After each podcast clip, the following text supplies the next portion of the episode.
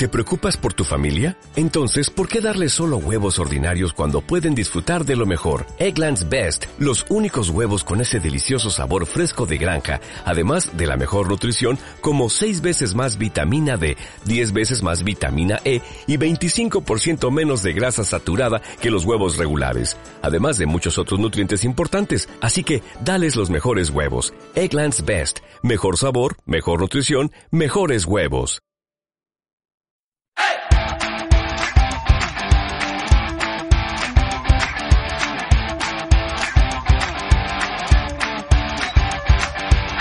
Bienvenidos al capítulo 20 del podcast Comunica. En los próximos minutos hablaremos de comunicación, relaciones públicas, comunicación no verbal, gabinete de prensa, estrategia y gestión de la marca personal y la marca corporativa. Resumiendo, comunicación en mayúsculas. Mi nombre es Raymond Sastre, consultor de comunicación. Empezamos. Una semana más, muchas gracias por escuchar el podcast Comunica, un jueves más.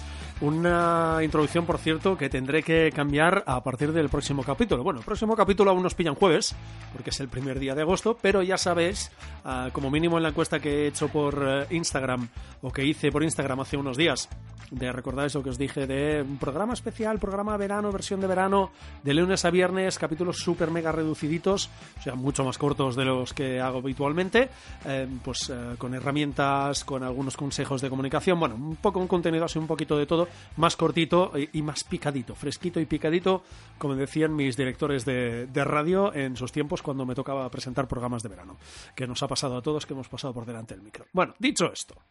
Uh, estoy haciendo ahora mismo, de hecho, el podcast lo estoy grabando hoy martes. Lo voy a publicar el jueves y la encuesta he empezado a hacerla hoy, o sea que tendréis todavía unos cuatro o cinco días.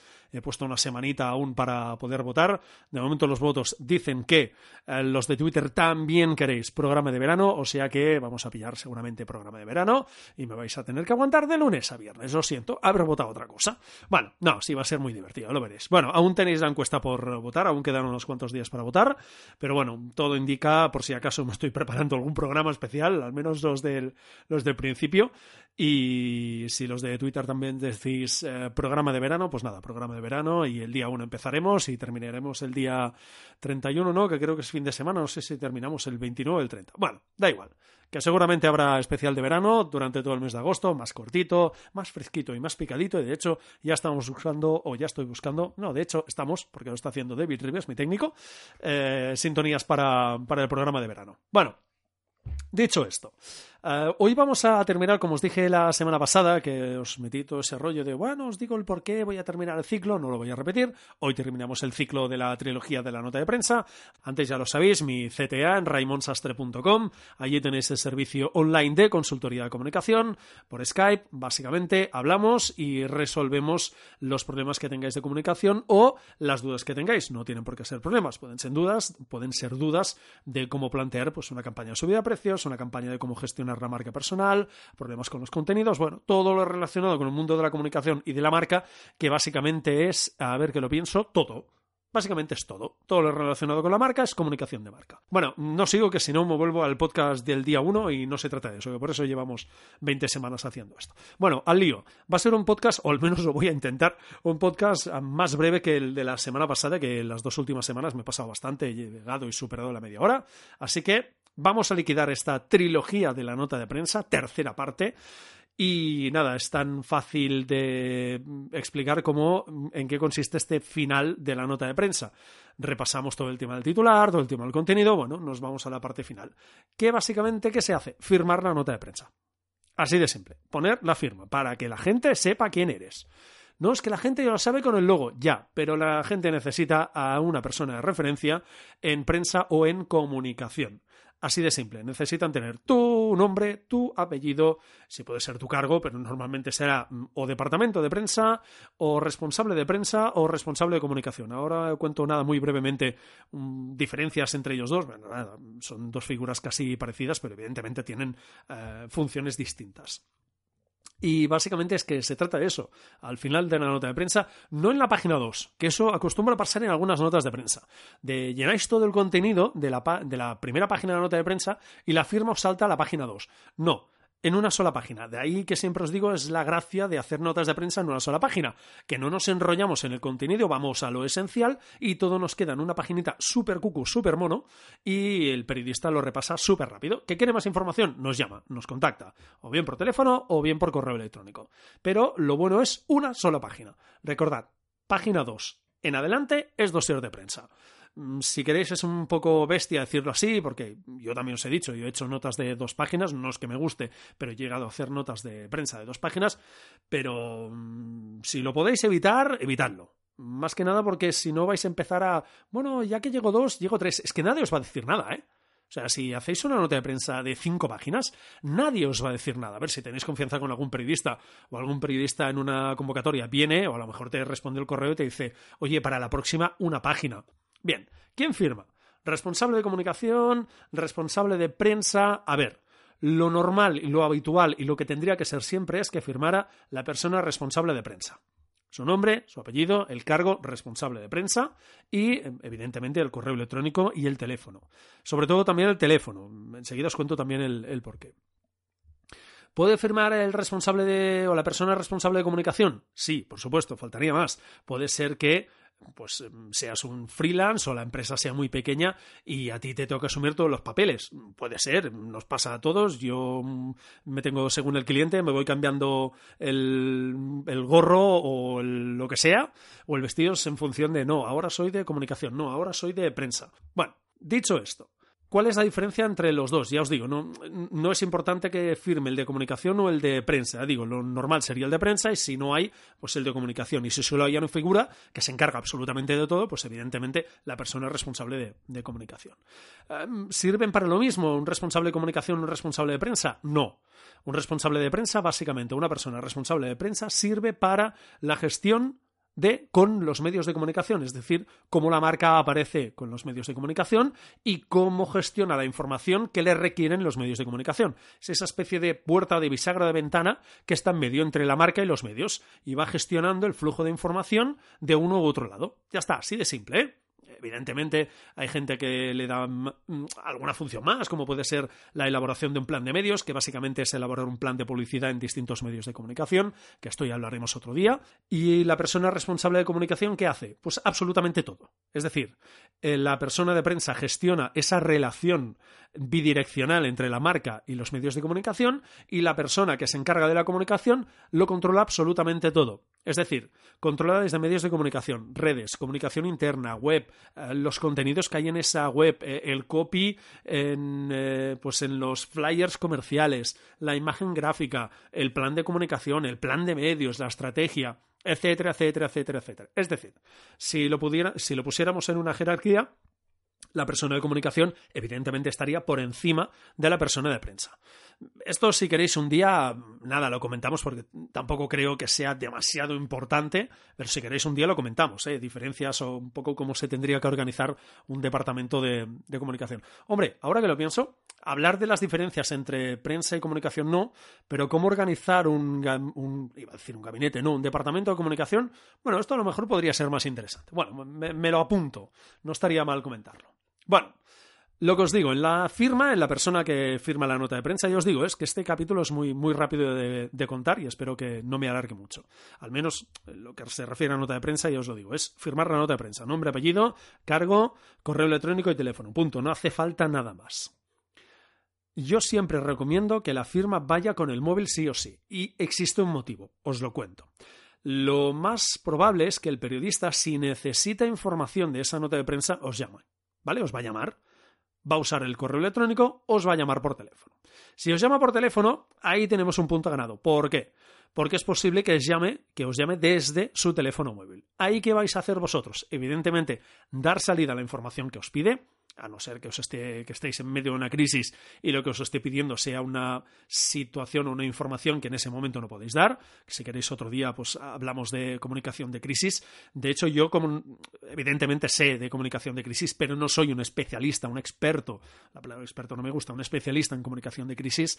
Y a lo mejor podría ser interesante traer a alguien ah, para hablar de comunicación de, crisis. Si os interesa, ya lo sabéis, ¿eh?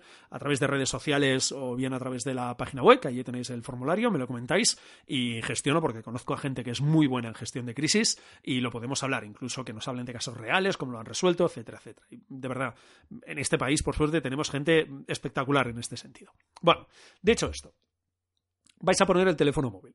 Os va a llamar el periodista. Os llama desde el número desde su teléfono móvil. Genial. Os lo vais a guardar en la agenda. ¿Por qué?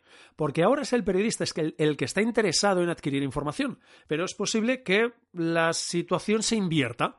Es decir, que más adelante seas tú el que te interesa hablar con el periodista, pues eh, para sondearle, para, entre comillas, presionarle, o ver si hay una información que puede retardar su publicación porque estás intentando conseguir otra fuente, otra información que va a complementar su reportaje, lo que sea. O estás gestionando con el CEO de la empresa que tiene que hacer sus declaraciones para completar el reportaje y se está retrasando un poco el tema, lo que sea. Te va a interesar contactar con el periodista. Si tienes su teléfono móvil, evidentemente el contacto va a ser mucho más rápido que no me llama desde el teléfono móvil y me llama desde el fijo. Bueno, como en ese momento es el periodista el que está interesado en, aprovechad el momento y le pedís el teléfono móvil. Ah, es muy simple. Hola, ¿qué tal? Vale, este es el teléfono fijo. Eh, ¿Tienes un móvil donde pueda localizarte por si acaso? En muchos casos el periodista te va a decir, ah, sí, sí, apunta, y en otros te va a decir, no, no, tú llámame aquí y ya, ya, si no lo cojo yo, ya me pasan el encargo y ya te devuelvo la llamada. Vale, vale, perfecto, no hace falta ir más allá. No, dame tu teléfono móvil, porque luego te voy a llamar yo y te voy a presionar. Evidentemente, esto no hay que decirlo, por favor. Seamos inteligentes, que sé que lo sois y mucho. Por lo tanto, teléfono móvil para aprovechar esa llamada y tener el teléfono móvil del periodista e ir creando esa agenda que tanto nos interesa para, evidentemente, generando esa relación y en el momento que a nosotros nos interese, pues hablar con ese, con ese periodista. Bien, algunos elementos a tener en cuenta. Digamos que hasta aquí acabaríamos la trilogía de la nota de prensa. Y de hecho, dejadme ver cuánto llevo más o menos.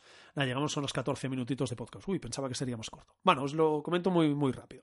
Algunos elementos a tener en cuenta eh, con la nota de prensa. Primero, confirmar que se ha recibido la información, es decir, que la información que habéis recibido, o sea, que habéis recibido, que habéis enviado, mejor dicho, es decir, la nota de prensa que habéis enviado a los medios de comunicación, se ha recibido. Como os he dicho en algún podcast, a veces enviáis la nota de prensa y no todo es tan bonito como yo envío la nota, el periodista la recibe en ese momento, se la lee y en ese momento evalúa. No, el mundo no funciona así. Reciben la nota de prensa, a veces la ven, a veces no la ven, el correo está lleno y te devuelve la nota de prensa, o la dirección de correo está mal. Siempre hay una y mil cosas que pueden pasar. O en ese momento el periodista está en otro tema y no se ha mirado el correo electrónico y no lo va a hacer hasta dentro de no sé cuántas horas. ¿Vale? Y ahí se van a acumular notas de prensa, notas de prensa, notas de prensa. Y la tuya puede pasar por alto. De ahí que es bueno que llaméis para confirmar. No, oye, ¿me lo vas a publicar? Sí, no, no. Simplemente, oye, te he enviado esta nota de prensa. ¿Te suena el tema? Sí. Vale. Mm, oye, no, no he recibido nada. Vuelve a enviar. Vale, perfecto. Dame la dirección. De ahí también podéis aprovechar. Dame tu dirección de correo electrónico, no la genérica de, no, envíamela, envíamela, yo qué sé, a sociedad arroba el país punto com punto es, no recuerdo nunca, siempre estoy ahí bailando de memoria, si es punto es o punto com. Bueno, lo dicho, hablar con los medios de comunicación para confirmar si se ha recibido la, la información y la nota de prensa. No, tiene más, ¿eh? Si lo que queréis es que esa nota de prensa de sí, es decir, creéis que puede dar reportajes, eh, entrevistas, salir en televisión, imágenes, declaraciones, lo que sea, no está mal que invertáis tiempo en llamar a los medios de comunicación y aparte de sondear si han recibido información, saber si hay interés. Oye, ¿has recibido? Sí, ¿te interesa el tema? Sí, oye, lo digo porque enfocado de esta manera o enfocado de esta otra te puede interesar, etcétera, etcétera. ¿Vale? Esto es un paso. Ya os digo, entraremos mucho más en detalle cuando hagamos el ciclo de cómo trabajar con periodistas, que creo que puede ser, puede ser interesante. Bueno, Segundo tema tener en cuenta en la nota de prensa, tener una buena base de datos de medios y periodistas. Os he dicho 40.000 veces y os lo voy a volver a repetir. Hay que tener una buena base de datos de medios y de periodistas y os la tenéis que currar. No la vais a encontrar en ningún sitio, es decir, no hay nadie que te diga yo tengo una base de datos de periodistas, toma, porque tú necesitas la tuya propia. Así de simple. No te va a servir seguramente la mayoría de contactos que vas a encontrar. Te va a interesar un filtraje, unos cuantos de los medios de comunicación y de los contactos que vas a encontrar. ¿Esto dónde lo encuentras? Lo vamos a tocar otro, otro día en el ciclo de trabajar con periodistas, pero muy rápido. En las webs, llamando o con otros recursos que de hecho si queréis os lo pongo en el anexo, que es por ejemplo la agenda de comunicación de la Moncloa. A ver, agenda de comunicación de la Moncloa no es, el no es el mejor recurso del mundo ni de lejos, pero para empezar a hacer un poco de agenda, los que no tengáis teléfonos de medios de comunicación, ni teléfonos, ni nada, no está mal para empezar. Mm, es muy general, no, va a entrar, no entra muy en detalle en los medios de comunicación, pero no está mal, porque a partir de ahí puedes ir sacando información, ver cuáles son los periodistas encargados, llamar, preguntar, no está mal, para empezar no está mal. No es la gran agenda ni tiene que ser la referencia si ya llevas un tiempo, pero no está mal para empezar, ¿vale? Tercer elemento a tener en cuenta, dejar reposar el texto de la nota de prensa.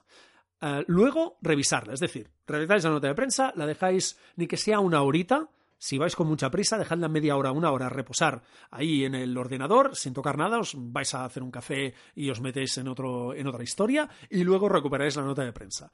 Porque hay que revisarla. Porque enviar una nota de prensa con faltas de ortografía solo con faltas de ortografía, por ejemplo, ya da una mala imagen. Y eso, teniendo en cuenta que los periodistas en general saben escribir y algunos saben escribir muy bien, no das una muy buena imagen enviar una nota de prensa o enviando una nota de prensa que tenga faltas de ortografía. ¿Verdad que es lógico pensar eso? Vale, pues dejamos reposar el texto y luego lo revisamos. Hombre, es que revisándolo me pueden saltar errores o me puedo pasar errores, sí, pero hay una pequeña estrategia, es decir, un pequeño truco, no, es una estrategia que básicamente consiste en leer la nota de prensa en voz alta.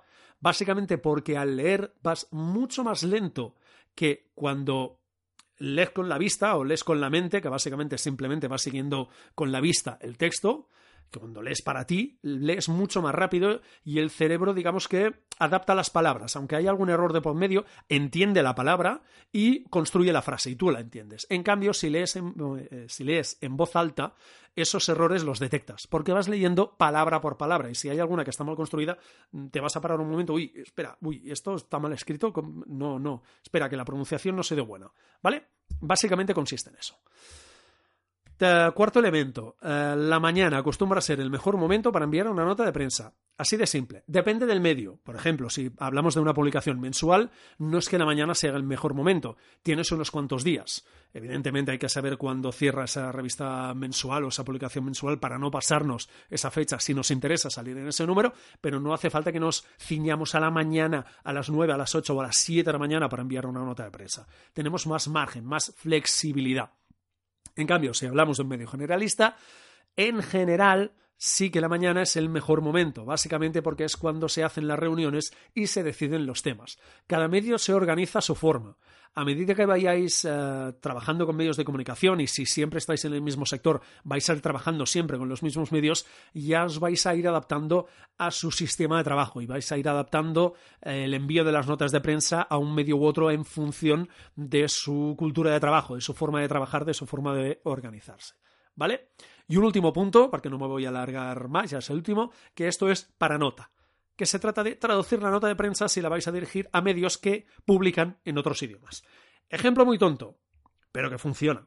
Si vais a salir o queréis salir en medios catalanes, yo que sé, sois una empresa de Zamora y queréis salir en medios catalanes porque parte de vuestro público está allí, o queréis abrir una tienda o vais a abrir una sede en Cataluña, a ver, lo mejor es que salgáis en periódicos de Cataluña. Evidentemente, aquí también el mundo, etcétera, La Razón, La Vanguardia, esos les podéis enviar las notas de prensa en español.